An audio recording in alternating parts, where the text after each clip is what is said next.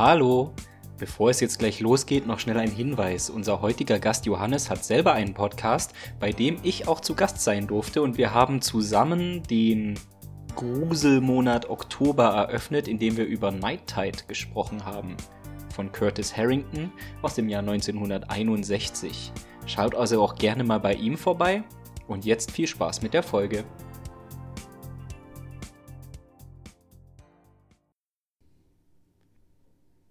Hallo und willkommen zu This Movie Makes Me Drink, dem Filmpodcast, bei dem wechselnde Gäste ein Getränk und einen Film mitbringen und wir so lange darüber reden, bis der Drink leer ist. Heute an meiner Seite der lustigste Mensch auf Twitter, der liebe Johannes. Hallo. Ja, hallo, guten Abend. Ich bin so Komplimente gar nicht gewohnt, äh, wenn ich mal irgendwo bin. Normalerweise hassen mich die Leute. Tja, dann habe ich hier äh, hoffentlich einen Safe Space äh, geschaffen für uns beide. Nee, ich freue mich sehr, dass du heute da bist. Ähm, du bist bekannt für deine große Kenntnis über Filme in diversen Bereichen und auch bekannt dafür, dem ein oder anderen Getränk nicht abgeneigt zu sein. Was trinken wir denn heute? Ja, heute trinken wir äh, das hessische Nationalgetränk, ein Äppler oder Ebbelwoi oder Stöffsche, je nachdem, wie es einem geliebt. Auf jeden Fall, ich habe das hier schön in einer so kleinen Karaffe so, also kein so richtiger Bembel, sondern hier so eine kleine Variante davon, wie es sich gehört. Wie es sich gehört. Wurdest du dann auch mit Appler sozialisiert sozusagen? Bist du damit aufgewachsen? Tats tatsächlich nicht. Das ist jetzt erst relativ kürzlich passiert, dass ich da mein, wie sage ich hier, meine Leidenschaft dafür entdeckt hatte, halt, äh, ja, mit dem Studentenleben, nicht, äh, mein Freund? genau, dann, äh, dann erhebe ich doch das Glas äh, auf eine schöne Podcast-Folge und lass es dir schmecken. Ja, du dir ebenso.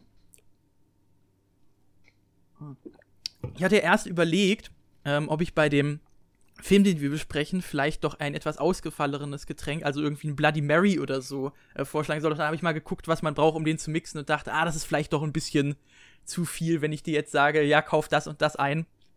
ähm, aber ja. ich hätte es wahrscheinlich mitgemacht, alles für die Show, aber ähm, ich bin auch sehr zufrieden mit dem Appler.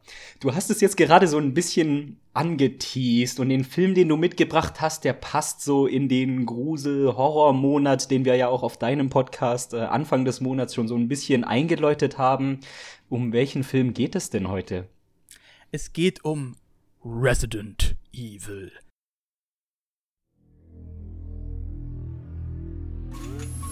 Deep underground, in a top secret research lab, security has been breached. A deadly virus capable of contaminating the entire world has been released. Oh my god. We have to get out of this building. What was that? It's the brakes!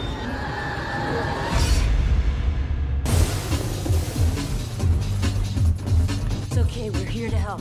Now, an elite team has been sent in to stop it. Five hours ago, Red Queen went homicidal. Who's the Red Queen? State of the art artificial intelligence. The corporation's keeping a few secrets down here. But they have only three hours left before it begins infecting and mutating the whole human race. Everyone stay calm. You have to get out. Don't listen to anything she says. She's a holographic representation of the Red Queen. She may be our only way out of here.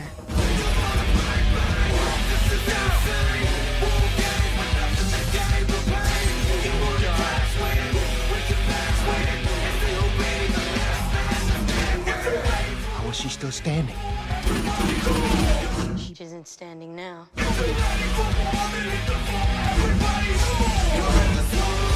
No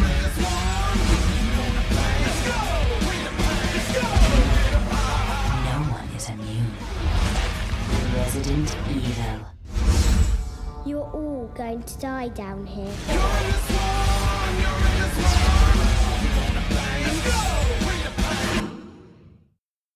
Von 2002 Regie Paul W.S. Anderson. Ja, da hast du uns auf jeden Fall einen Film mit ganz viel Gesprächsfutter mitgebracht. Und ähm, ich finde oder ich glaube, dass ich mit dir da wirklich auch einen absoluten Experten zu Gast habe, weil, so viel dürfen wir, glaube ich, verraten, du planst ja auch, du, also du studierst ja auch Filmwissenschaft in Mainz und du planst ja deine Bachelorarbeit über die Resident Evil Franchise zu schreiben, oder? Ja, das war so grob der Plan. Das ganze Franchise wird es wahrscheinlich nicht werden, einfach weil sich das für eine Bachelorarbeit nicht anbieten wird. Es wird wahrscheinlich auf den fünften Teil der Filmreihe hinauslaufen, aber im Zuge dessen will ich quasi mit die gesamte Reihe, also sowohl Filme als auch die Videospiele angucken und halt schauen, was macht dieser Film, also eben spezifisch der fünfte Film mit den Inhalten, die alle diese Filme, alle diese Videospiele ihm zur Verfügung stellen, weil das eben der fünfte Teil Resident Evil Retribution auf eine Art und Weise macht, die so sonst nicht in dieser Filmreihe vorkommt. Zwar, äh, und das ist jetzt eben auch beim ersten Film schon so, sehen wir, dass diese Adaption, also und das ist ja eben so immer eine Sache, dass ja eben immer gesagt wird, ja, es gab bisher keine einzige gute Filmadaption von Videospielen. Das funktioniert einfach nicht, dieser mediale Transfer oder die Produzenten probieren dann immer irgendwelche ähm, Forderungen durchzusetzen, die halt dann aber nicht funktionieren mit dem Stoff, der eben ursprünglich gegeben ist. Und auch generell, äh, das kann man ja gerade mal sagen, diese gesamte Filmreihe, also der erste geht ja noch, aber diese gesamte Filmreihe ist ja kritisch auch nicht sonderlich gut aufgenommen worden.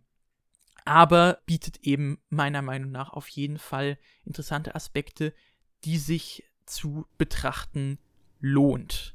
Film oder Games hin oder her, ähm, aber diese ganze Franchise oder das Resident Evil scheint ja dann doch eine gewisse Sogwirkung oder zumindest ein starkes Interesse bei dir abzuverlangen, abzuringen. Deswegen würde ich mal vielleicht so locker zum Einstieg fragen, was ist denn so diese Faszination oder das Interesse, was Resident Evil bei dir auslöst? Da muss ich ja erstmal mich outen, dass ich ja tatsächlich als erstes die Filme gesehen habe, bevor ich angefangen habe, die Videospiele zu spielen. Und dann, als ich eben manche Teile, ich bin ja, das ist ja auch, muss ich gerade mal sagen, eine relativ neue Faszination, die ich da habe. Und als mich hier, wenn du mich hier so als Experten abschluss, muss ich ja mal sagen, ich habe ja gar nicht die gesamte Resident Evil Reihe gespielt.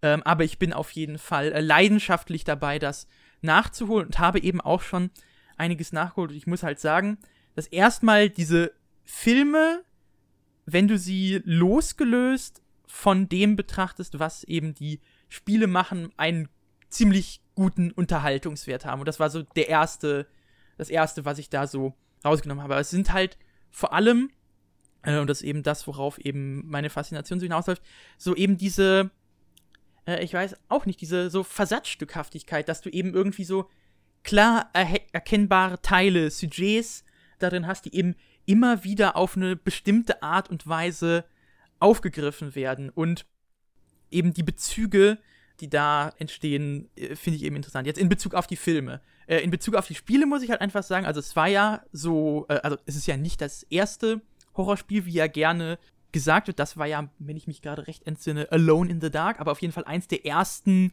äh, so großen, erfolgreichen Horrorspiele auf der PlayStation 1, Resident Evil oder Biohazard äh, heißt die Reihe ja in Japan. Ja.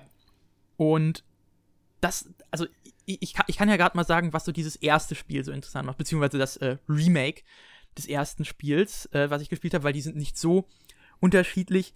Das ist eben auch schon quasi dadurch definiert, dass es eben stark intermedial geprägt ist, sage ich mal. Also es ist zwar ein Videospiel, aber eines, das quasi in der Art und Weise, ähm, wie es seine Geschichte erzählt, wie es sein Gameplay äh, in Kombination mit dieser gestaltet, sich eben sehr, sehr stark inspirieren äh, lässt, sowohl von eben Filmen als auch von Literatur sage ich mal. Und ich meine das jetzt gar nicht auf irgendwie so eine komplexe Art und Weise mit so, oh ja, das ist, das ist eine Referenz auf das und das und das, äh, so ganz spezifisch. Das ist, das, das ist dann eher, eher dann im äh, siebten Teil, dem äh, Reboot der Reihe, aber äh, ich will jetzt nicht so weit abschweifen.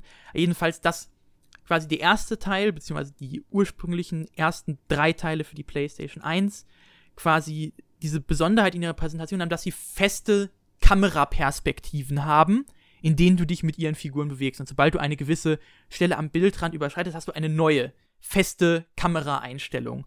Das ist so das, wo ich halt so eben diese besondere Inspiration von Filmen ebenso darin sehe und halt das Potenzial, was das eben bietet. Also eine Kontrolle des Bildausschnitts, ganz spezifisch. Und gleichzeitig hast du eben eine Lore, die dir eben erzählt wird äh, durch Notizen, durch Dokumente, die du findest und so weiter. Also das, was du halt ohnehin aus vielen späteren Videospielen kennst, aber das war halt eine so der, also dadurch, dass es halt so früh kam und die Art und Weise, wie es das halt eben anfänglich kombiniert hat, war auf jeden Fall eben etwas Besonderes, wie ich sagen würde. Und wenn du dann äh, eben in die Remakes von 2 und 3 gehst, da ist das dann nochmal etwas weiter getrieben. Da hast du dann auch noch, da findest du ab und zu Videotapes äh, oder auch in 7 genauso, da findest du Videotapes, die quasi eben auch eine Inszenierung haben, eben ihre eigene Ästhetik in die gesamte Spielerfahrung mit einbringen und dass es eben besonders auf die Remakes von 2 äh, und 3, die halt wirklich eine komplette Überarbeitung dieser PlayStation 1 Spiele sind, siehst,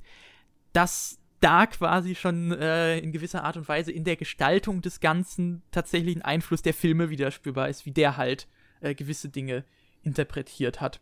Film und Spiel beeinflussen sich eben mit zunehmender äh, Zeit ab, spätestens ab Mitte der 2000er gegenseitig. Und ich finde das interessant, die Dynamik, dass du gesagt hast, dass du zuerst tatsächlich die Filme gesehen hast, weil das hat in den 2000ern, daran kann ich mich tatsächlich noch wirklich erinnern, in den ersten Foren auch richtige Streits ausgelöst, dass sich quasi mit den Filmen eine Fanbase entwickelt hat, eine Resident Evil Film Fanbase, die mit den Spielen gar nichts zu tun hatte. Auf der anderen Seite gab es eine große Community an Gamerinnen und Gamern, die eben sauer waren, dass äh, die Filme nicht die originalgetreue Umsetzung der Spiele repräsentiert haben und diese zwei Fanlager sind so in den 2000ern aufeinander getroffen.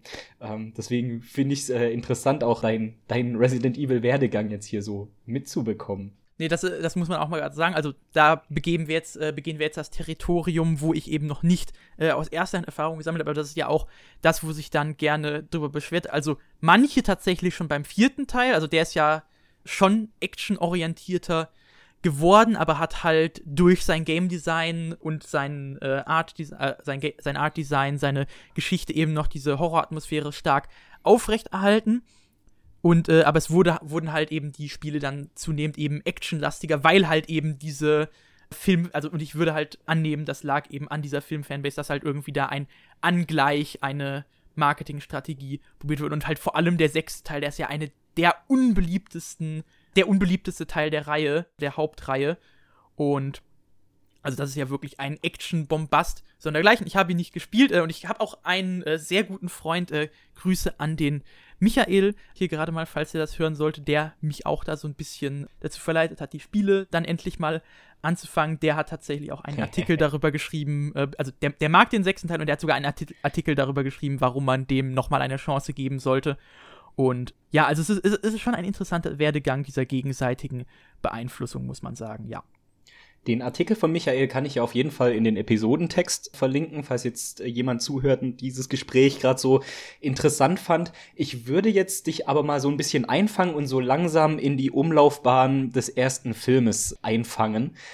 Dafür würde ich mal äh, dich bitten, mal ein bisschen was von dem Regisseur äh, vorzustellen, Paul W. S. Anderson. Wie können wir den denn einordnen im Zusammenhang mit dem Film? Ja, also man kann gerade erstmal sagen, äh, Paul William Scott Anderson ist ein britischer Regisseur, dessen Gesamtwerk halt auch so geprägt ist von eben Science-Fiction-Filmen, die eben stark sich an einer Videospiel-Ästhetik orientieren, von denen eben auch einige direkte Videospiel-Adaptionen sind. Ich kann ja gerade mal seine äh, Filmografie durchgehen, weil, äh, also ich habe alle bis auf zwei Filme, bei denen er Regie geführt hat, gesehen. Den neuesten jetzt halt auch nicht, weil der noch nicht raus ist, aber dazu kommen wir dann. Also, er hat halt seinen Durchbruch geschafft mit dem britischen Film Shopping mit Jude Law, der halt eher noch so ein Independent-Film war, der jetzt auch nicht so groß von seinen Fans äh, geschätzt wurde, aber der halt damals auf jeden Fall so ein gewisser Indie-Hit war und ihm dann eben ermöglicht hat, größer einzusteigen. Dann hat er direkt seine erste Videospielverfilmung gedreht mit Mortal Kombat. Mhm. Der Film, ja, kam natürlich nicht besonders gut an, war aber eben wohl erfolgreich genug, als dass ihm äh, das eben eine weitere, äh, weitere Arbeit eben in der Filmindustrie ermöglicht hat. Danach kam so sein erster richtiger Kult-Hit. Äh, ja, jetzt habe ich, hab ich Kult gesagt, Gott. Äh, ich wollte dieses Wort eigentlich vermeiden. Ja, da, da, damit schreckst du heutzutage alle ab, wenn was kultig ist. Genau, aber, aber in, in dem Fall passt es doch ganz gut und ich muss ja auch sagen, äh, das, ist, das ist ja meiner Meinung nach nicht sein bester Film, also ich, ich mag ihn auch, aber äh, Event Horizon äh, ist ja der Film, der, als er eben zum ersten Mal rauskam, ja überhaupt kein Hit war, weder kritisch äh, noch beim, also noch an den Kassen, aber der halt äh, so im Nachhinein eben seine Audience gefunden hat bei dem Home-Video-Release und so weiter. Und vor allem, das ist ja bei diesem Film so eine Sache, eben dieser Mythos um die äh, verloren gegangene Version des Films, die irgendwo in irgendwelchen Sandminen soll der verrottet sein, das fertige Material, wo der ja in so gewissen Visionsszenen aus der Hölle eben besonders eklige, krasse äh, Schockbilder inszeniert haben soll, die es eben nicht in den Film geschafft haben.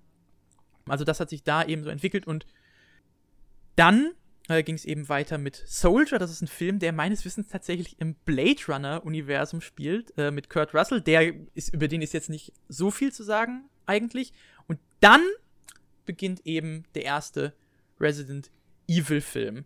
Und diese Reihe ist eigentlich so das Wichtigste in seiner Karriere, weil er das eben was ist, wo er immer wieder hin zurückgekehrt ist. Auch ja, äh, das kann man ja gerade mal sagen, äh, Mila Jovovich, die Hauptdarstellerin in all diesen Filmen, ist ja mit äh, Paul W.S. Anderson verheiratet.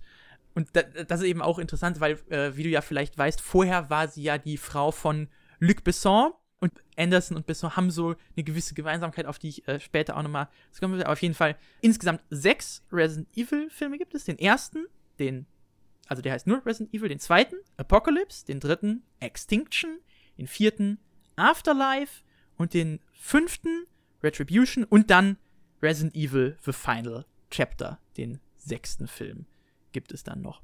Genau. Und ansonsten äh, die anderen Filme, die er gemacht hatte, da, da gehe ich jetzt mal nicht so linear durch. Er hat noch Death Race gemacht mit Jason Statham. Da würde ich halt sagen, äh, wenn wir mal auf dieses Videospiel-Thema zurückkommen wollen, das ist quasi so eine aufgebrezelte Version eines Mario Kart-Films, sage ich manchmal gerne, äh, wenn ich Leuten diesen Film verkaufen will.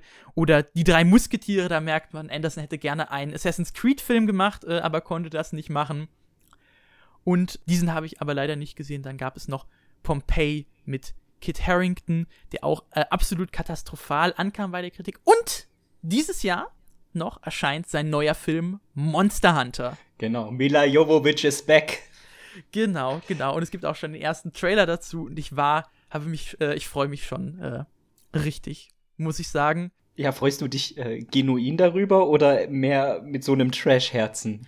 Ah, ich, ich, ich, ich muss halt sagen, äh, das ist halt was, wo ich mich sehr so von wegentwickelt habe. Das war nämlich auch äh, so eine Sache, als ich die Resident Evil Filme das erste Mal gesehen habe. Da habe ich die halt noch eben wirklich mit so einem Trash-Blick geschaut und gemocht, ironisch, sage ich mal. Aber inzwischen, wo ich, wo ich die öfter gesehen habe und mich eben auch mit den Spielen befasst habe, muss ich sagen, ich finde das wirklich gut. Und beziehungsweise ich finde das, was manche Leute Trash nennen würden, das gefällt mir halt einfach, muss ich ehrlich sagen. Und halt genauso das, was man bisher im ersten Trailer gesehen hat. Und da, da finde ich es ehrlich gesagt auch gut. Und ich, ich bin ehrlich gesagt so ein bisschen schadenfroh darüber, dass jetzt hier auch wieder eben diese, was du eben gesagt hast über die Resident Evil Serie, dass sich die Fans des Monster Hunter Videospiels so darüber aufregen, oh mein Gott, das ist so doof, dass die jetzt da in irgendwie eine Fan Fantasy-Welt äh, gehen mit dem amerikanischen Militär und so weiter. Und ich sag mir, Junge, ist doch scheißegal. Äh, wen interessiert das denn? Ja, ich muss äh, gestehen, dass ich diesem Lager angehöre. Ich war nach dem ersten Trailer äh, skeptisch, aber wahrscheinlich werde ich eh ins Kino gehen. Also von dem her. Ja, wenn man das kann, wenn man das kann, dann wieder. Wenn man das kann, ja. Äh, wir drücken die Daumen auf jeden Fall. Und genau, da sehen wir auch, auch in dem neuen Monster Hunter sehen wir einfach die Verbindung zu Mila Jovovich. Du hast schon gesagt, die Resident Evil Franchise ist das sein Lebenswerk oder das, was sein Leben am meisten beeinflusst, eben nicht nur als Künstler auch nicht nur, was er daran verdient, sondern eben einfach auch rein menschlich eben durch die Ehe mit Mila Jovovich. Und dadurch ist auch eine Dynamik entstanden, finde ich, die für Franchises allgemein ziemlich einzigartig ist, nämlich dass Mila Jovovich bei jedem Film wieder und wieder und wieder und wieder kommt. Normalerweise hast du die Schauspielerin oder den Schauspieler, vielleicht auch einen Star, der so einen Erfolg hatte, vielleicht dann für Teil 2 auch nochmal zurückkommt, aber je weiter dann die Franchise geht, desto mehr zieht er sich zurück oder ist ab Teil dann schon gar nicht mehr dabei. Und mit Mila Jovovic haben wir da halt wirklich eine hochprofessionelle Frau, die eben auch ihr Herz an dieses Projekt verloren hat und immer wieder da ist und immer top vorbereitet. Sie hat Martial Arts schon aus dem fünften Element gelernt, bringt sie hier mit ein. Sie ist ja allgemein eine, eine sehr interessante Persönlichkeit und ich finde ihren Einfluss äh, beziehungsweise diese Synergie, die Anderson-Jovovic-Synergie nenne ich sie jetzt einfach mal, die ist schon auch wichtig für diese ganze Filmfranchise. Du hast schon gesagt, er, Paul W.S. Anderson hat mit Mortal Kombat eben Mortal Kombat!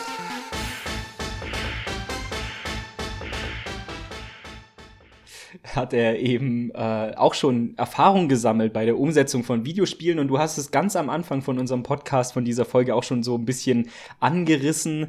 Ähm, Videospielverfilmungen standen da zu diesem Zeitpunkt, als Resident Evil rauskommt im Jahr 2002, einfach noch auf keinem guten Fuße. Die erste Videospielverfilmung, weißt du, was die allererste war? Oh, die allererste, das, da, da bin ich tatsächlich gerade ein bisschen ratlos. Welche war die erste? Ich gebe dir einen Tipp, Dennis Hopper. Ach, es war wirklich der Super Mario-Film. Ja, es war die Super Mario Brothers im Jahr 1993, Ja. die. Also das ist ja auch, das ist ja auch herrlicher Käse, muss man sagen. ja, unglaublich. Ich habe ihn aber auch inzwischen schon drei, vier Mal gesehen, einfach aus genau diesem Grund. Einfach die Entscheidung, da so ein Blade Runner-Universum zu machen und Milli Vanilli auftreten zu lassen, was ist da echt passiert. Genau, dann waren so die Mitte der 90er eben so von der Umsetzung von so Kampfspielen geprägt. Es waren ja nicht nur äh, Andersons Mortal Kombat dabei, sondern auch zum Beispiel Double Dragon oder Street Fighter. Und dann ein Jahr vor Resident Evil war der erste große kommerzielle Erfolg, kann man sagen, von einer Videospielverfilmung mit Tomb Raider. Oder wie ich als Kind immer gesagt habe, Tomb Raider. Ah ja, genauso wie man immer Item gesagt hat, ne? ja, genau, genau. Genau, und das ist eben nur zur Einordnung, das ist eben so der, das Umfeld oder die Vorgeschichte, in, auf die dann Resident Evil aufbaut. Bevor wir jetzt richtig an den Film rangehen, ähm, kannst du den vielleicht ein bisschen zusammenfassen? Ähm, ich wollte eigentlich noch eine Sache zu äh, Anderson sagen. Ja, okay gerne, ist. gerne. Ähm, und das Wichtige, was ich hier eben auch in dem Videospielkontext äh, noch erwähnen muss, ist eben das, obwohl eben alle seine Filme eher schlecht äh, ankamen bei der Kritik, ist es jetzt gerade so im Zeitalter des Internets eben so, dass viele Filmfans das irgendwie reclaimen, äh, neu evaluieren wollen. Äh, und das tun sie mit so einem gewissen neu geformten Begriff. Jetzt äh, bin ich gespannt, ob du den schon mal gehört hast. Der heißt Vulgar Autorism. Sagt dir das etwas? Sagt mir tatsächlich nichts. Ähm, also von mir aus kannst du den gerne noch ein bisschen elaborieren. Also vor allem für mich, aber auch gerne für die Zuhörerinnen und Zuhörer, ja. Ja, klar. Also Autorism, also beziehungsweise Auteur-Theorie, äh, ist ja vielleicht einem manchen Filmliebhaber, Filmliebhaberin bekannt. Das äh, ist ja eine Theorie, die auf äh, die Quartier du Cinéma äh, zurückgeht und die Nouvelle Vague so ein bisschen eben so diese Gründungsideologie oder wie man es nennen will, wo es eben darum geht, dass eben der Regisseur eines Films als alleiniger oder wichtigster Urheber dessen angesehen kann, als eben sein Autor, auch wenn er eben nicht das Drehbuch geschrieben hat, einfach weil er so eine wichtige Rolle in der Produktion einnimmt und so weiter.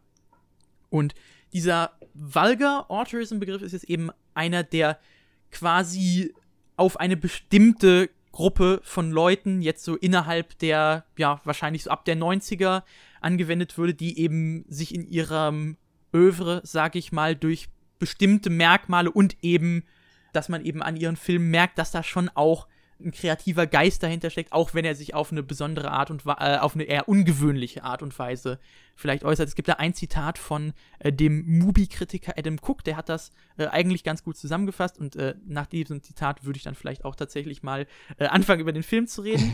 ähm, also Vulgar Autorism meint, a filmmaker works within popular culture, making films defined by qualities of mass entertainment like genre, violence, pulp, etc., that still retains a thematic and aesthetic continuity of their body of work.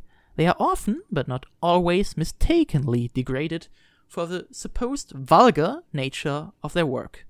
Ja, das ist eigentlich alles, was dazu zu sagen ist. Und ich finde, das sieht man auch schon in diesem ersten Film äh, zum Teil nicht ganz so äh, stark wie jetzt in Teil 4 und 5 der Resident Evil 3 oder anderen späteren. Oder wie zum Beispiel in Event Horizon einfach. Genau, genau. Ja, vielleicht noch so als Rückfrage, dann würden wahrscheinlich, so intuitiv würde ich jetzt sagen, in diesen Vulgar Authorism hauptsächlich Regisseure reinfallen und Regisseurinnen, die halt Horror-Franchises betreuen, oder? Das kommt darauf an, also ich könnte mir vorstellen, also Wes Craven könnte man vielleicht äh, dazu mhm. nennen, wobei ich jetzt nicht weiß, ob der oft, aber tatsächlich sind auch äh, Action-Regisseure, beispielsweise Michael Bay wird gerne mal als äh, ah, Vulgar ja, okay. genannt, oder Rob Zombie, oder Tony Scott, ähm, also solche, solche Leute eben, ja. Mhm. William Friedkin wird mir noch einfallen. Ja, wobei der, der, den kann man ja tatsächlich noch in diese klassische Auteur-Kontinuität äh, vielleicht mit reinzählen. Aber äh, das ist jetzt eben auch wieder ein ganz eigenes Thema, inwiefern überhaupt sinnvoll ist, diesen neuen Begriff sich dafür auszudenken, wenn sich das eigentlich auch der ursprünglichen Theorie erklären lässt. Ähm, aber was auch immer. Genau, aber äh, ich sah das als wichtig an, jetzt nochmal als Ausgangspunkt für diese Diskussion. Absolut. Vielen Dank auf jeden Fall auch für den Beitrag.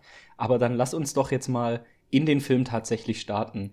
Es kommt ja vor, dass äh, Leute ab und zu zuhören, die den Film gar nicht gesehen haben, aber trotzdem den Podcast gerne hören. Deswegen kannst du den Film mal so in ein paar Sätzen zusammenfassen? Also es geht letztendlich um die Umbrella Corporation. Das ist eine riesige, einflussreiche Firma. Damit beginnt auch tatsächlich direkt der Film mit der Einblendung so einer Title Card. Da wird gesagt, 9 out of 10 homes contain its products. Its political and financial influence is felt everywhere. Damit werden wir so das Ganze eingelassen. Und dann sehen wir eben eine Sequenz aus einem Umbrella-Labor, wo eben etwas äh, passiert, irgendwie so eine Substanz wird hin und her geschoben. Und dann sehen wir, wie so eine ein Reagenzglas mit so einer Substanz kaputt geht äh, und diese Substanz durch die Lüftung in diesen gesamten Komplex, äh, in dem dieses Labor sich befindet, hineinströmt.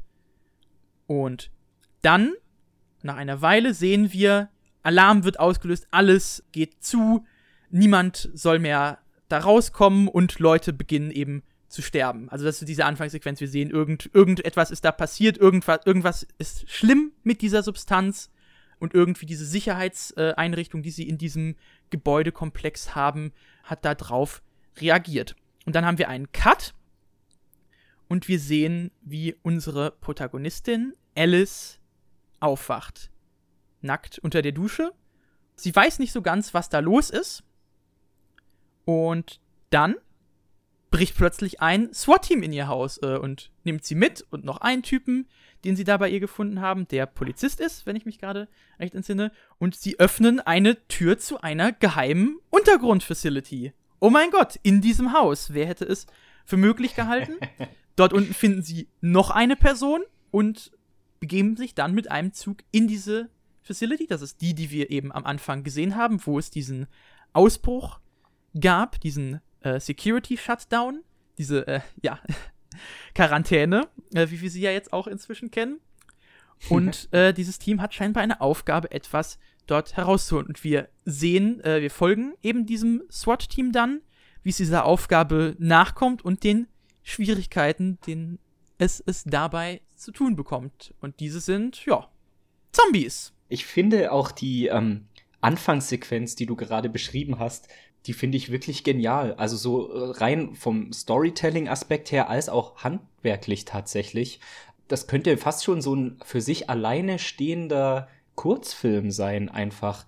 Wie einfach mit kaum Dialog und sehr vielen Bildern und dargestellt wird, wie einfach die Hektik in diesem Untergrundlabor ausbricht, wie die Situation immer schlimmer und schlimmer wird und immer chaotischer und eben immer drastischer da ist schon spannungsmäßig und auch rein inszenatorisch so ein richtig schöner Bogen aufgebaut. Also ich war wirklich beeindruckt von dieser Eröffnungssequenz. Ich fühlte mich ein bisschen erinnert an einen Film, der zu in einer ähnlichen Zeit rauskam, ähm, an das Dawn of the Dead Remake von Zack Snyder. Ich finde, da hat er auch diesen chaotischen Anfangszustand äh, sehr schön eingefangen. Ja, das ist, das ist ganz interessant, weil tatsächlich der es gibt eine Szene im äh, fünften Resident Evil Teil eben auch, die tatsächlich fast eins zu eins diese Anfangssequenz aus dem Dawn of the Dead Remake aufgreift. Also wir, das ist der totale Wahnsinn. Das, das ist eben genau das, was ich meine, was diese Faszination daran ist. Diese Serie äh, schafft es so viel in sich zu subsumieren, auch wenn das jetzt eben ein späterer Film ist. Aber ja, also wir haben das eben in gewisser Art und Weise eben hier auch schon im ersten Film,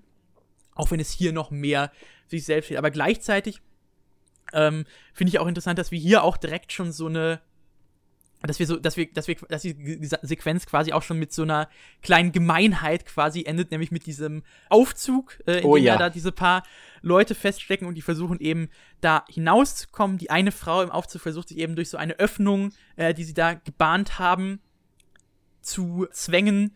Äh, und es klappt natürlich nicht, sie steckt fest. Der Aufzug bewegt sich dann wieder, weil eben die Sicherheits, äh, das Sicherheitsprogramm eben da agiert. Die denken erst, oh mein Gott, jetzt war es das, die ist tot, aber zum Glück kommt der Aufzug zum Stehen. Die denken erst, ja, gut, gut, äh, alles in Ordnung. Und dann fährt er doch ganz schnell wieder hoch und ihr Kopf, der halt durch die Tür rausgehauen hat, ist ab und aber wir sehen es nicht und dann ist die Sequenz zu Ende. Und generell, dieser Film äh, hat, hat mehrere solche Momente, was ich ganz nett finde. Also, der ist, der ist schon fies an manchen Stellen, aber ich finde das gut. Und wir haben eben dann tatsächlich, was du vorher auch ein bisschen ausgeführt hast, so die Handschrift des Regisseurs mit genau solchen Spannungsaufbauen, die dann aber doch nicht erfüllt werden oder kurzzeitig nicht erfüllt werden, spürt man doch so ein, schon so regelrecht so ein Zwinkern von Anderson in unsere Richtung, so nach dem Motto, ja, ja, ich weiß, dass ihr wisst oder ich weiß, was ihr erwartet. Genau, dieser, dieser Film, dieser Film weiß genau, äh, äh, wa- was wir schon darüber wissen, wie solche Filme, wie solche Geschichten normalerweise ablaufen. Und das, das, das intensiviert sich auch in späteren Teilen nochmal mehr. Aber wir haben es hier eben auch schon. Nur hier ist es halt wirklich noch relativ subtil in mancher Hinsicht, weil der Film sich halt doch noch relativ stringent erzählt. Aber ich würde vielleicht, äh, wenn wir da gerade bei sind, ähm, es gibt ja, also ich habe zumindest gerade zwei, wobei eigentlich noch, eigentlich noch ein paar mehr Szenen, äh, aber ich sag einfach mal eine, die mir auch gerade noch einfällt. Beispielsweise, wir haben da ja den Moment, in dem quasi das erste Feuergefecht des, äh, also das, das SWAT-Team, kann man gerade mal sagen, ist selbst von Umbrella angeheuert, um quasi zu gucken, was da unten passiert ist.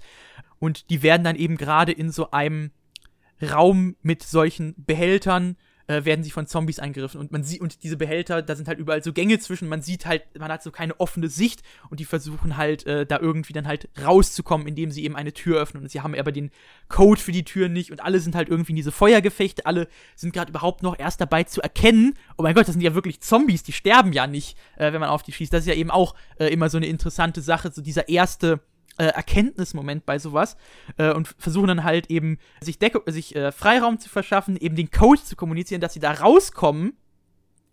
Und da gibt's eben, also das ist eben auch wirklich spannend, äh, muss ich sagen. Es gibt da äh, viele Schwierigkeiten mit und letztendlich schaffen sie es dann, äh, den Code einzugeben. Und dann geben sie den Code ein und hinter der Tür sind irgendwie nochmal 20 Zombies, die sich den einen Typen schnappen und äh, umbringen.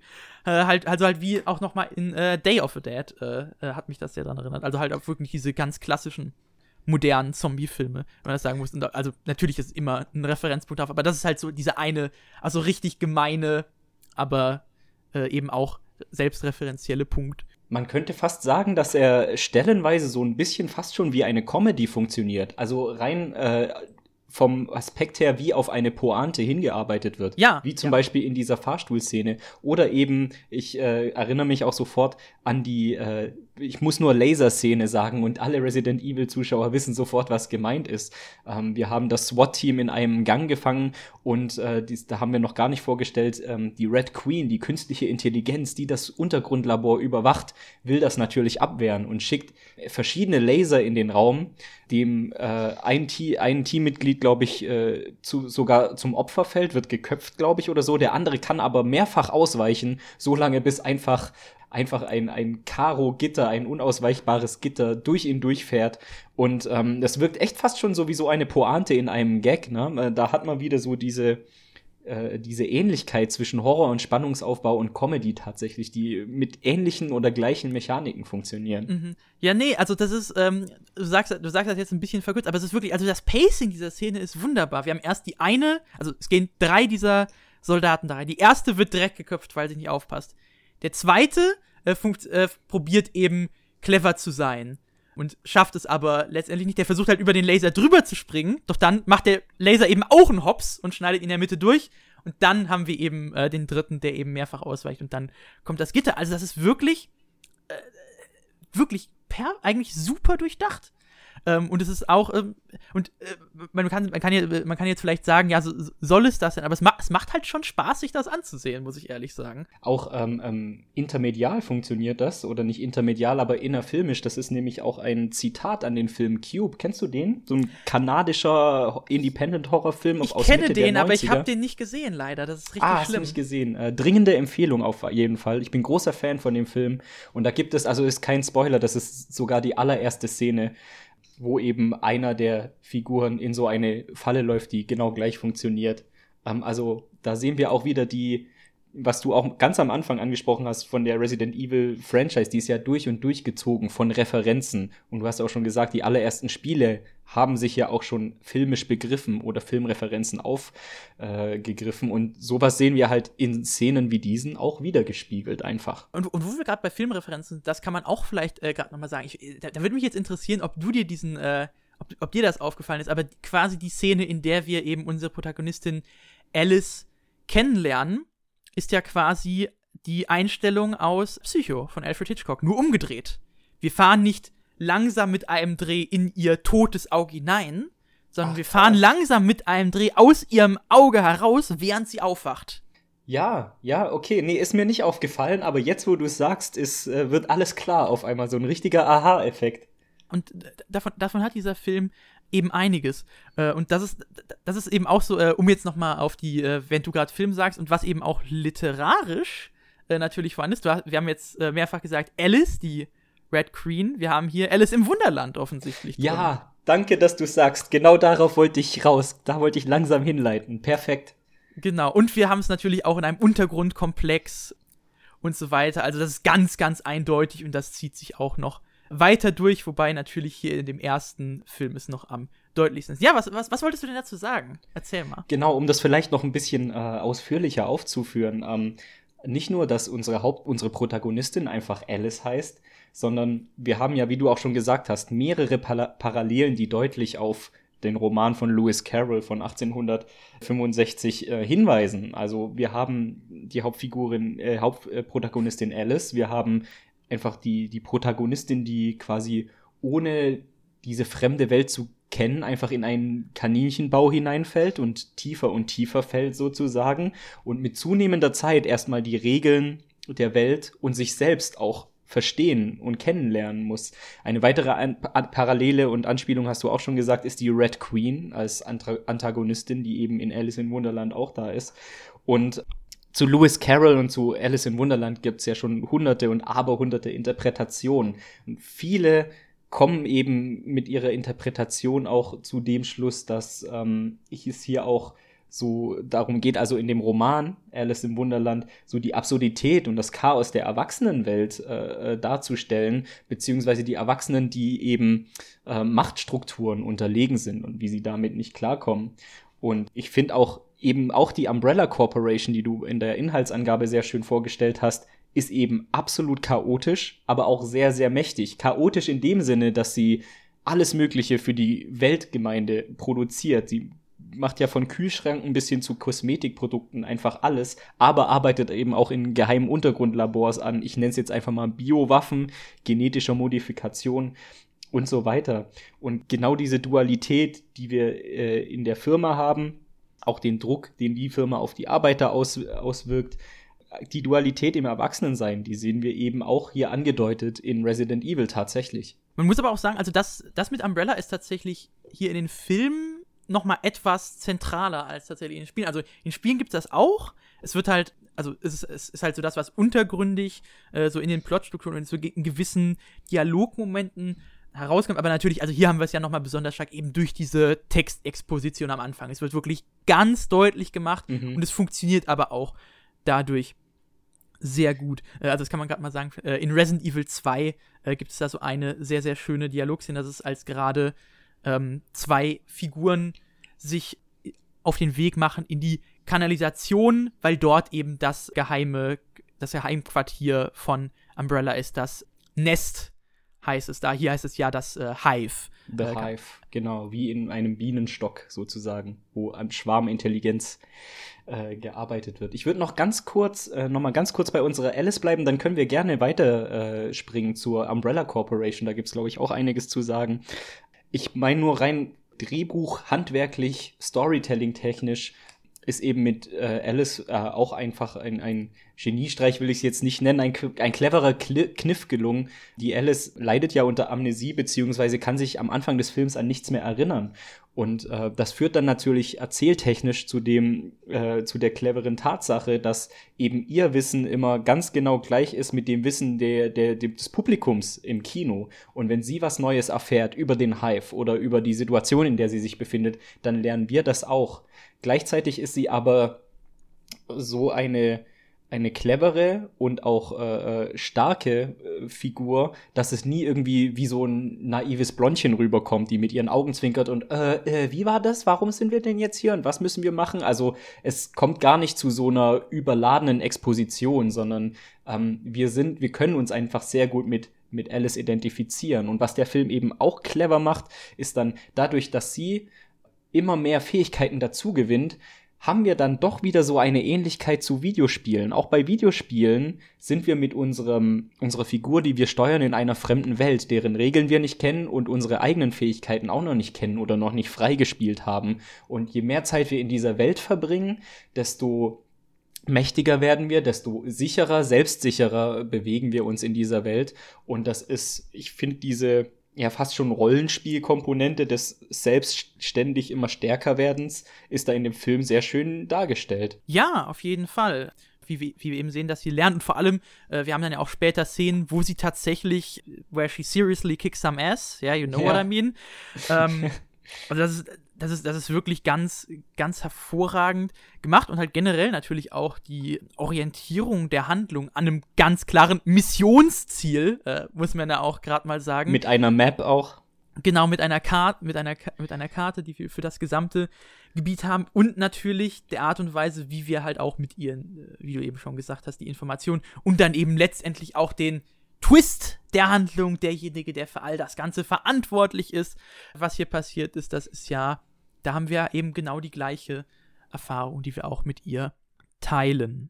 Es spielt auch schön, finde ich, mit dem, mit dem Klischee oder der, der Trope des Final Girls. Also vielleicht ganz kurz als Erklärung, diese Trope des Final Girls, das wurde Anfang der 90er Jahre von der Filmwissenschaftlerin Carol J. Gover äh, herausgearbeitet und sie hat sich mit sehr, sehr vielen populären, aber auch B-Movie-Horrorfilmen der vergangenen Jahrzehnte dann befasst, also der 80er, 70er, 60er und hat da eben eine Gemeinsamkeit oder ein Motiv festgestellt, was sich durch sehr viele durchzieht, ist eben gerade wenn wir solche Horrorfilme haben, die nach so nach dem zehn kleine Jägermeister-Prinzip funktioniert, also eine Gruppe an Teenagern oder Figuren wird einem Horrorszenario ausgesetzt und wird ein, eins nach dem anderen abgeschlachtet, ist es sehr oft so, dass am Schluss als letztes eine junge Frau übrig, übrig bleibt. Meistens sogar ähm, eine Jungfrau.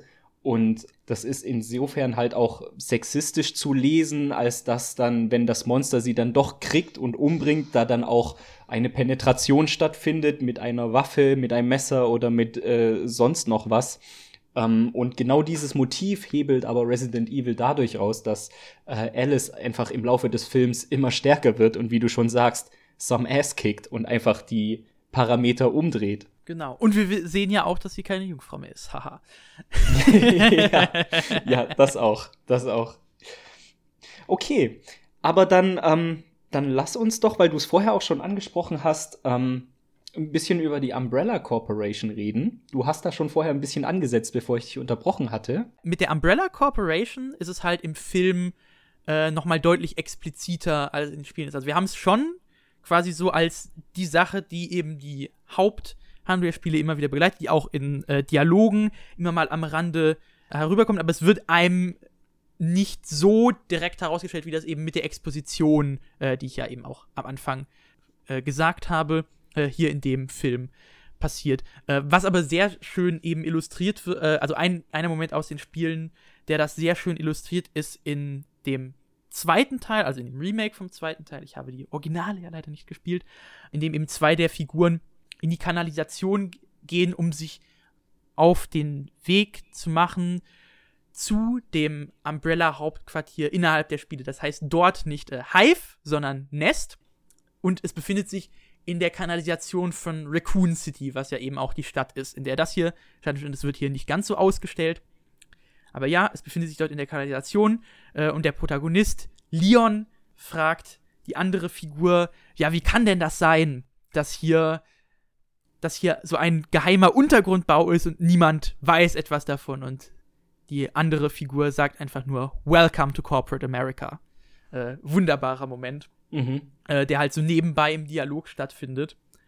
Und wo, wo ich gerade eben das aus den Spielen erzählt habe, kann ich vielleicht auch generell nochmal sagen, was jetzt überhaupt dieser Film ganz konkret aus den Spielen übernimmt. Ja, gerne, hau raus.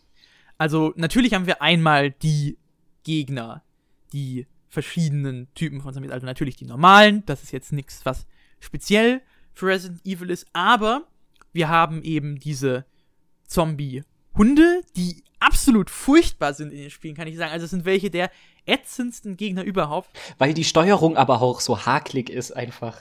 Genau, genau. Also das ist ja, das ist ja natürlich beabsichtigt für die äh, eben Survival-Horror-Erfahrung.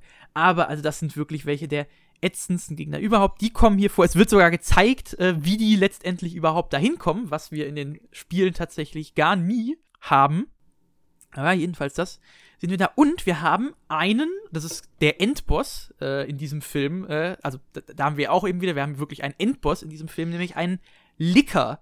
Das sind besondere Kreaturen. Im Film wird es so erklärt, dass quasi der Zombie-Virus ihnen direkt, als sie noch lebten, in die Haut injiziert wurden, dass sie dadurch eben auf eine besonders fiese Art und Weise mutiert sind.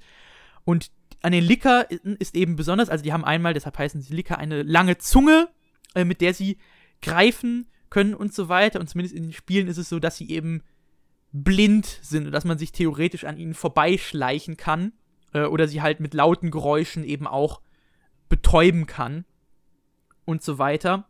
Äh, und hier macht eben der Licker den Endboss dieses Spiels, der eben auch, und das ist eben die Sache, dieser Zug, mit dem sie am Anfang rein und dann am Ende wieder raus wollen, der ist auch aus Resident Evil 2 eigentlich ziemlich konkret übernommen.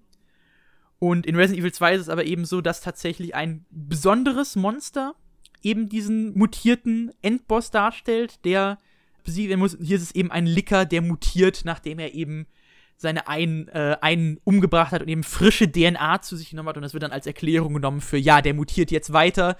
Äh, das ist ein bisschen, also das, das passt halt auf, also das passt überhaupt nicht halt mit der Lore von den Spielen äh, und sonst was, aber es äh, erfüllt halt seinen Zweck als Narrative Device, sage ich mal.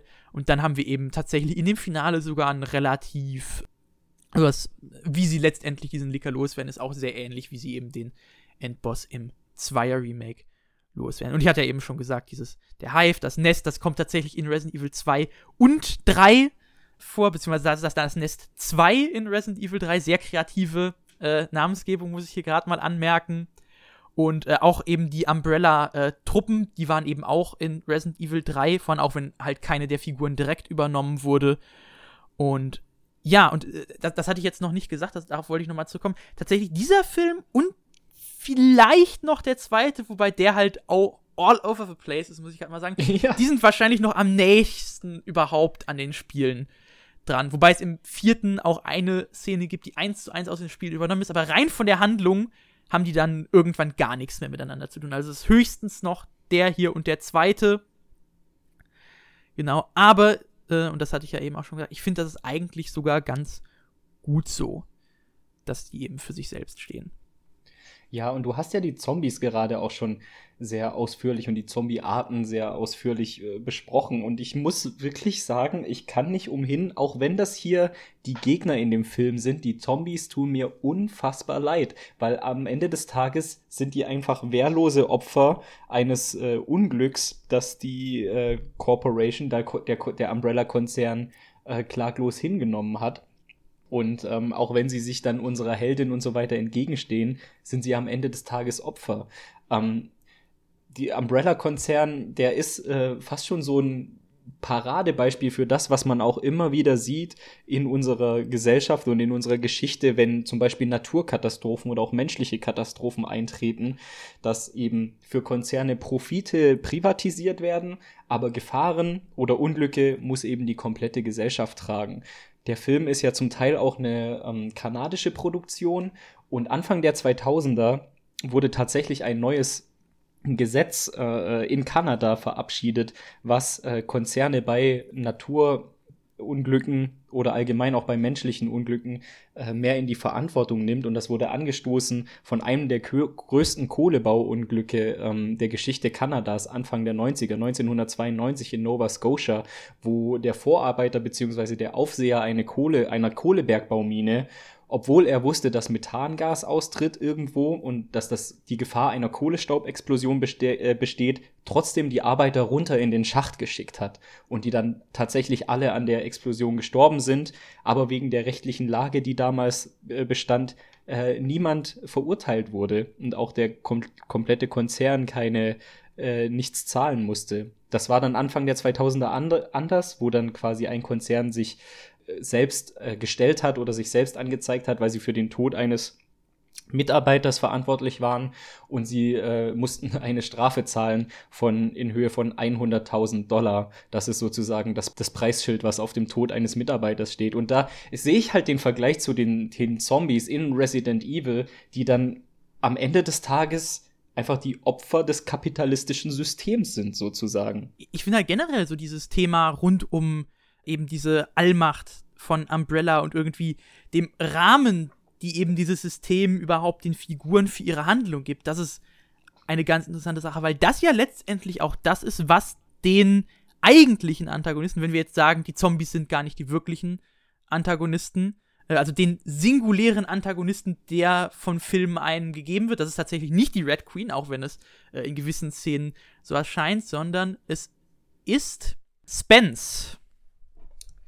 Genau, das ist nämlich derjenige, der zusammen mit Alice in der Villa, in der sie am Anfang waren, gewohnt hat, in der eben dieser Zugang war. Die beiden waren quasi die Wärter für diesen Geheimzugang zu der Underground Facility.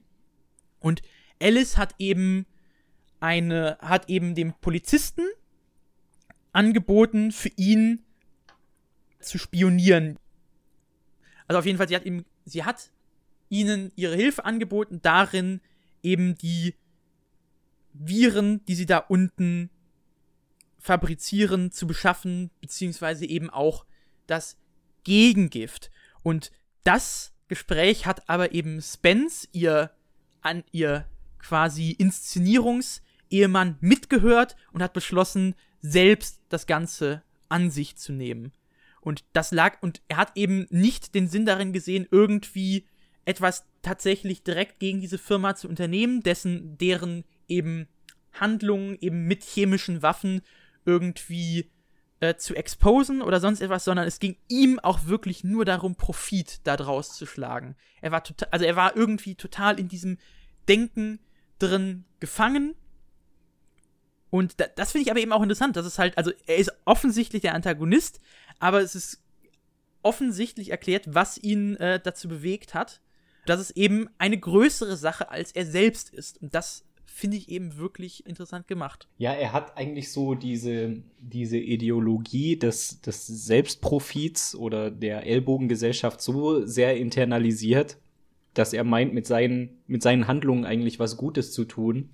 Oder? Obwohl er dann einfach ein großes Unglück lostritt. Genau, weil das ist nämlich eben auch die Sache, das haben wir jetzt noch gar nicht gesagt. Er hat ja am Anfang als eben wir sehen, dass diese Substanzen, der Virus und das Antivir äh, der Antivirus gestohlen werden. Er hat mit Absicht dieses Unglück fabriziert. Einfach damit er da herauskommt, ohne dass man etwas merkt. Das Problem ist halt nur, dass er es nicht rechtzeitig geschafft hat, aus der Facility zu entkommen und ihn eben dann die Söldnertruppen, die Umbrella-Kräfte dann aufgelesen haben. Mhm, mh. Ja, und dann hat er selbst so getan, als hätte er Amnesie wie Alice. Doch dann ist, hat sie, also sie, wir sehen dann ja eben, wie sie langsam ihr Gedächtnis äh, zurückgewinnt und sich eben an diese Dinge erinnert, die ich gerade gesagt habe.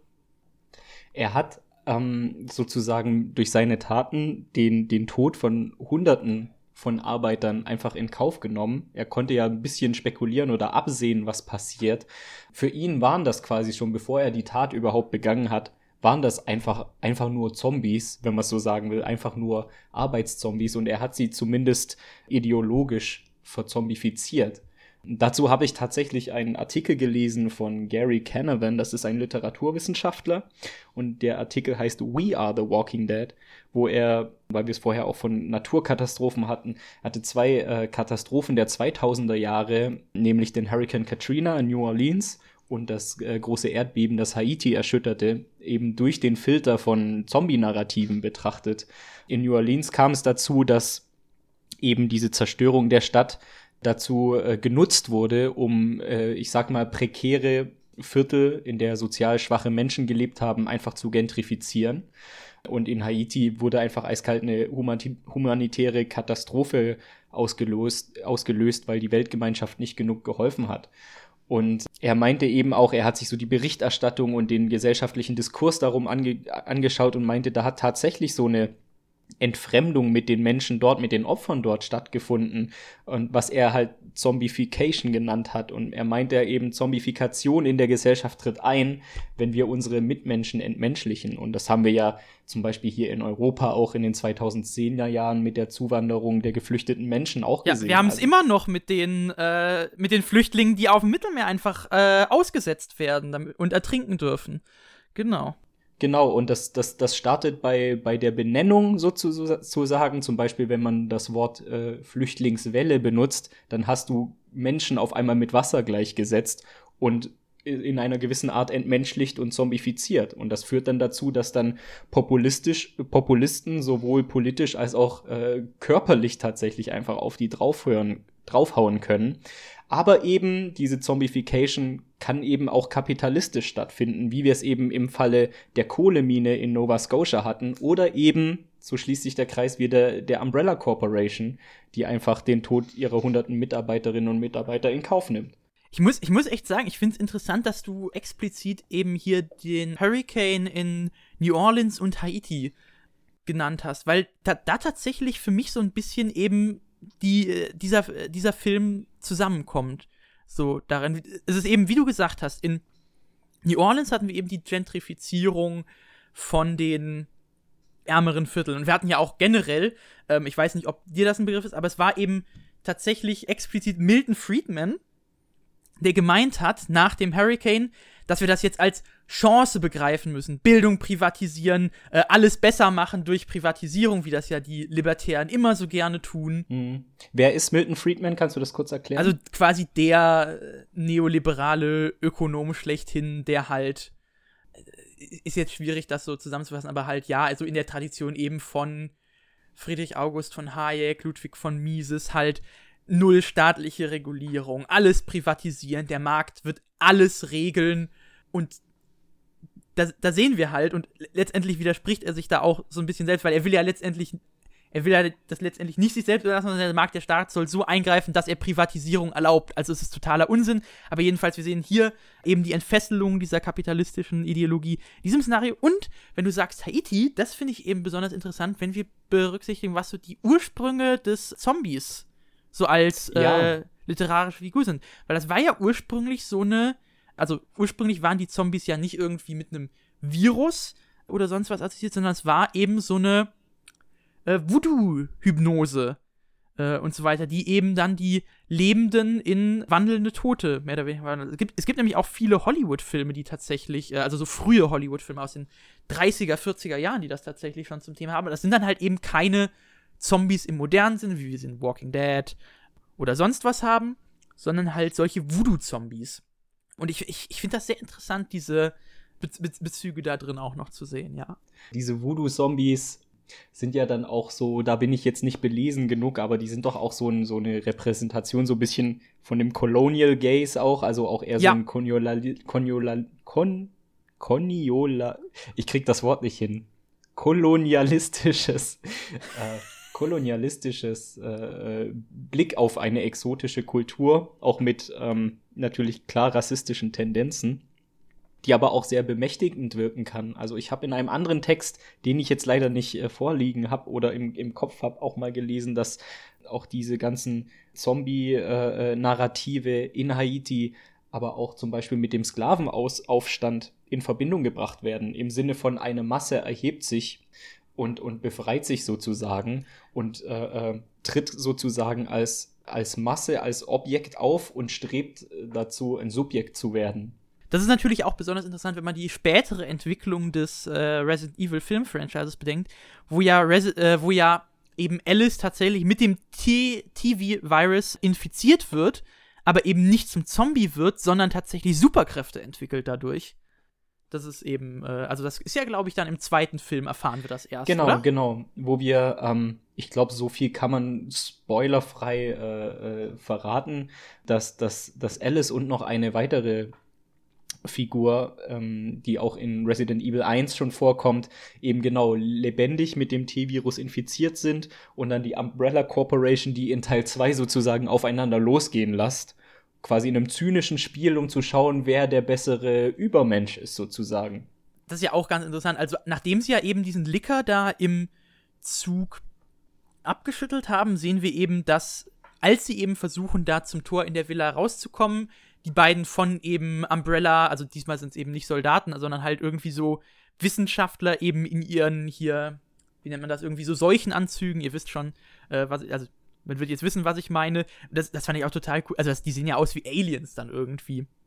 Mehr oder weniger, wie sie die da rauszerren. Wir sehen halt, dass eben er beginnt zu mutieren und so weiter. Und wir hören auch schon, wie einer der Wissenschaftler sagt, und wenn man jetzt die Spiele kennt, äh, also da, da kann ich mir vorstellen, dass sehr, sehr viele Spielfans äh, ihre Augen gerollt haben. We want him in the Nemesis Program. Mhm. Äh, er wird dann halt im Teil 2 zur Nemesis, was halt im dritten Resident Evil Spiel halt so der Hauptantagonist ist halt so ein riesiges Monster, was immer weiter mutiert, was aber kein richtiger Zombie ist, wie wir erfahren. Und Alice äh, und er und Alice werden dann eben in Gewahrsam genommen von denen und dann haben wir einen Zeitsprung, beziehungsweise wir hören vor dem Zeitsprung, wie eben gesagt wird, ja, wir müssen herausfinden, was da wirklich unten passiert, wir müssen das nochmal öffnen. Und, hm, was könnte da wohl bei schief gehen? Schaltet wieder ein, wenn es heißt Resident Evil Apocalypse. Apocalypse. Ja. Okay, der Titel verrät es eigentlich schon. genau, genau. Nee, aber dann ist es ja so, wir haben diesen Zeitsprung, dann erwacht Alice äh, im Krankenhaus, wie in äh, 28 Days Later, interessanterweise. Aber halt tatsächlich, äh, also das kann ja gar nicht davon inspiriert sein, weil das äh, im gleichen Jahr ja rauskam. Das stimmt.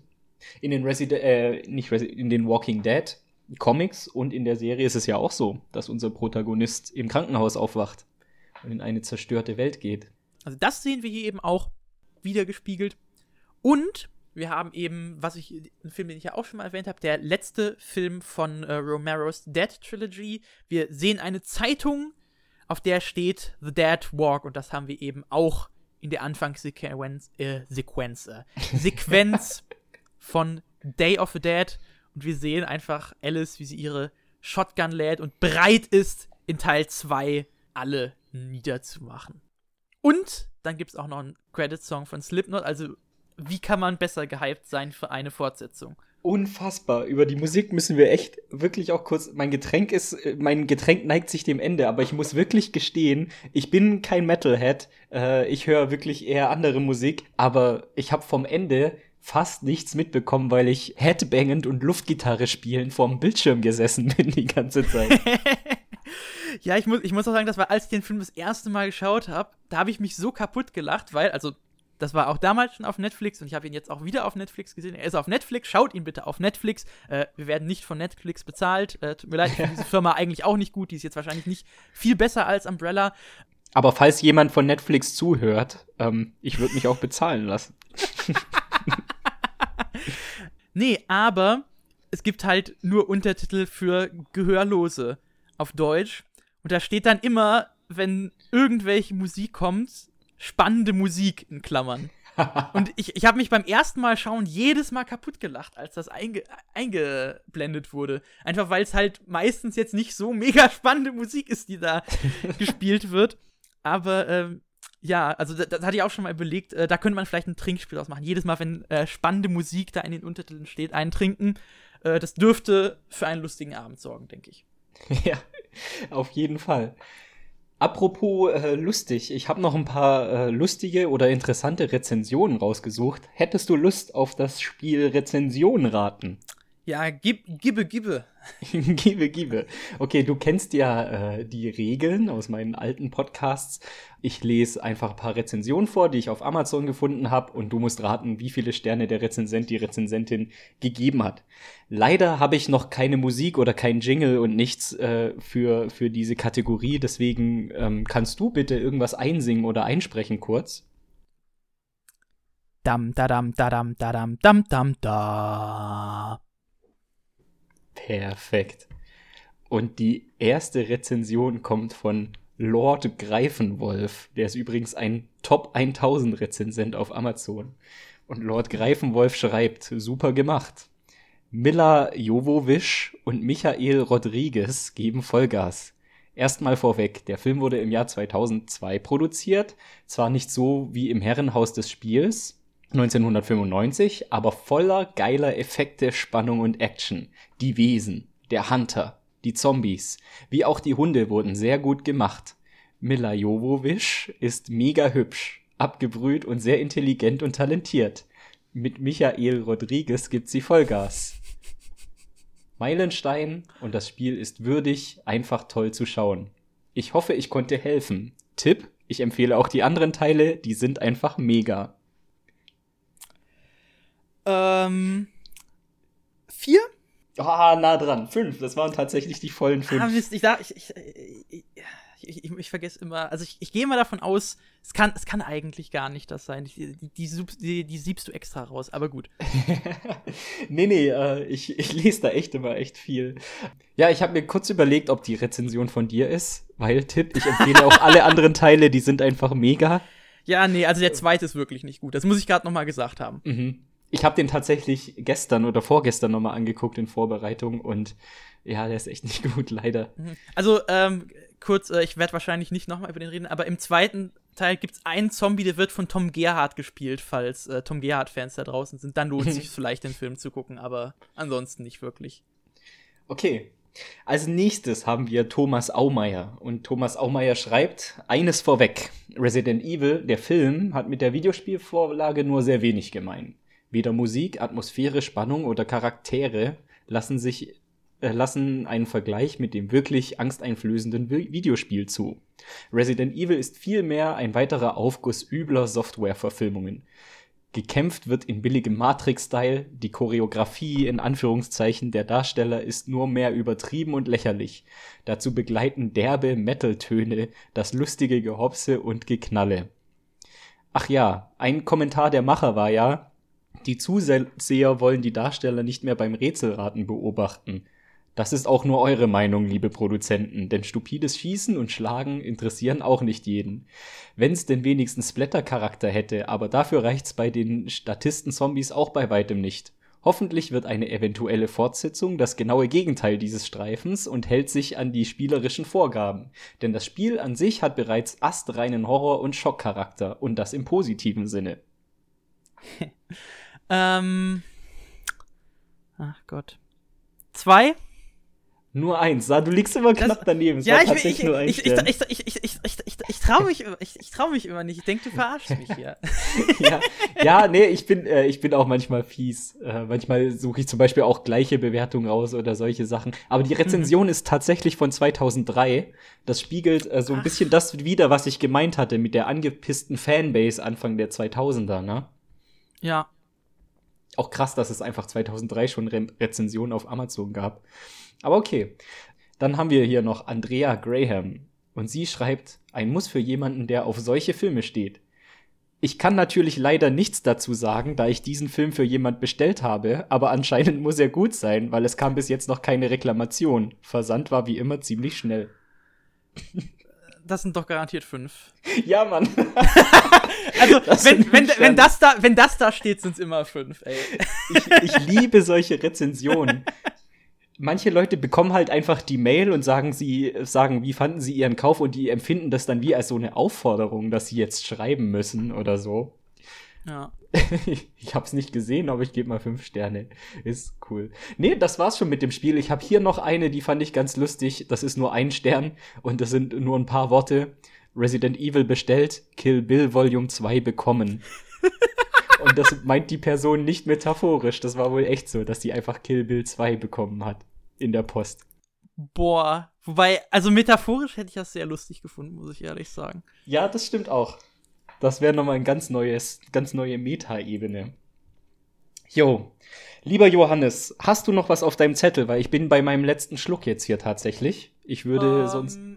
Ja, also höchstens noch ein, paar, noch ein paar Kleinigkeiten. Also das meist, das Wichtigste haben wir eigentlich größtenteils schon gesagt. Wie bereits erwähnt, der Film hat sehr, sehr viele, sehr, sehr clevere, äh, reflexive Momente. Wir haben beispielsweise so der erste Jumpscare, beziehungsweise es gibt mehrere so Momente, in denen tatsächlich ein Jumpscare angedeutet, aber nicht gemacht wird. Eben auch nochmal, um darauf zurückzukommen, was wir am Anfang hatten, diese Momente, wo wir eben einen Zombie in so einer Lösung, beziehungsweise eine Leiche in so Wasser sehen. Und später sehen wir dann, oh mein Gott, die erwacht. Also das ist dann so ein richtiger Jumpscare. Und später sehen wir, wie Alice in so ein Fenster guckt, wo auch so eine Flüssigkeit drin ist. Und wir erwarten, oh mein Gott, jetzt kommt da was. Und dann sehen wir aber, es steht einfach dieser eine Söldner neben ihr. Und das ist dann quasi ihr Schreck. Also halt so ein Fake-Scare.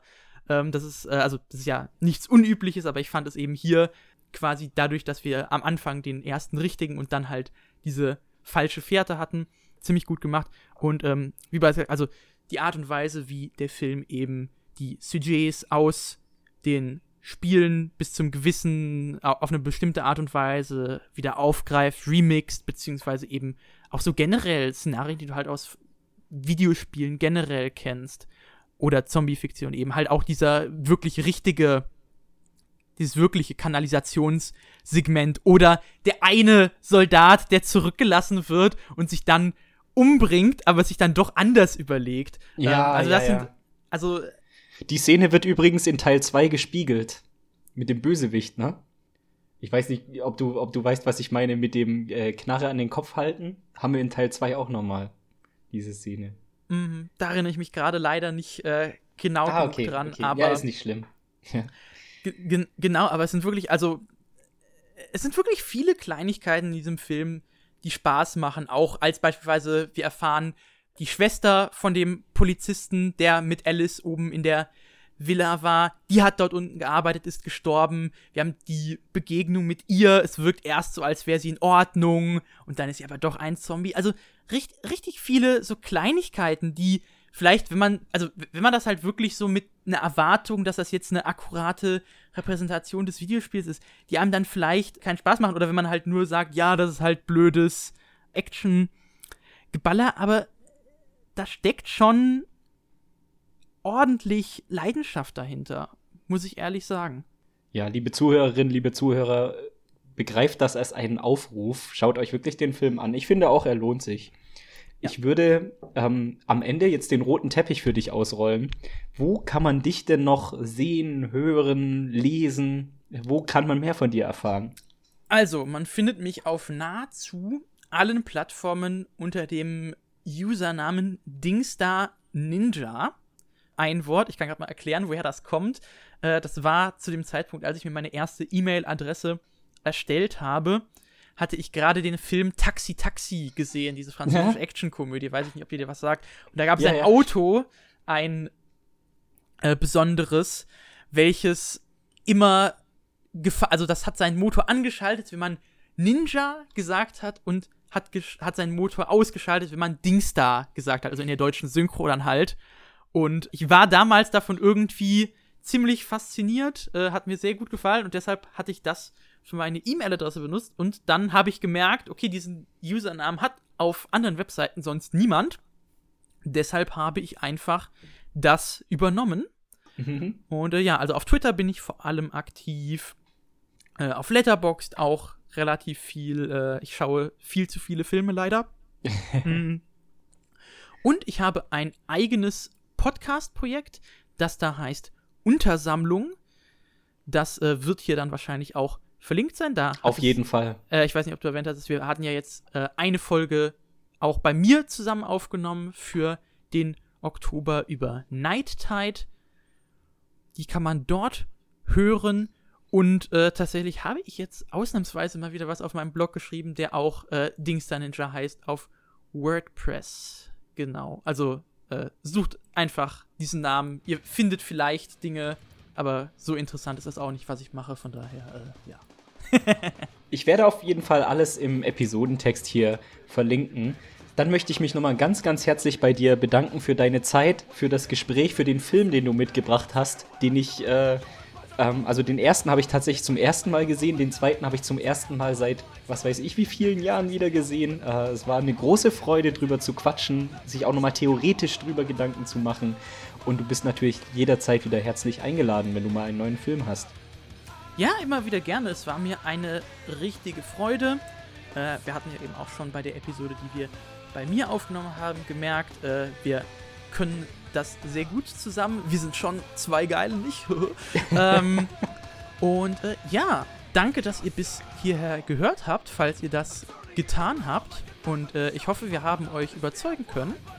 Und äh, wünschen euch noch viel Spaß mit dem Film und einen schönen äh, Tag, Abend, Happy Nacht, Halloween. was auch immer. Genau, Happy Halloween. Ciao, ciao. Tschüss.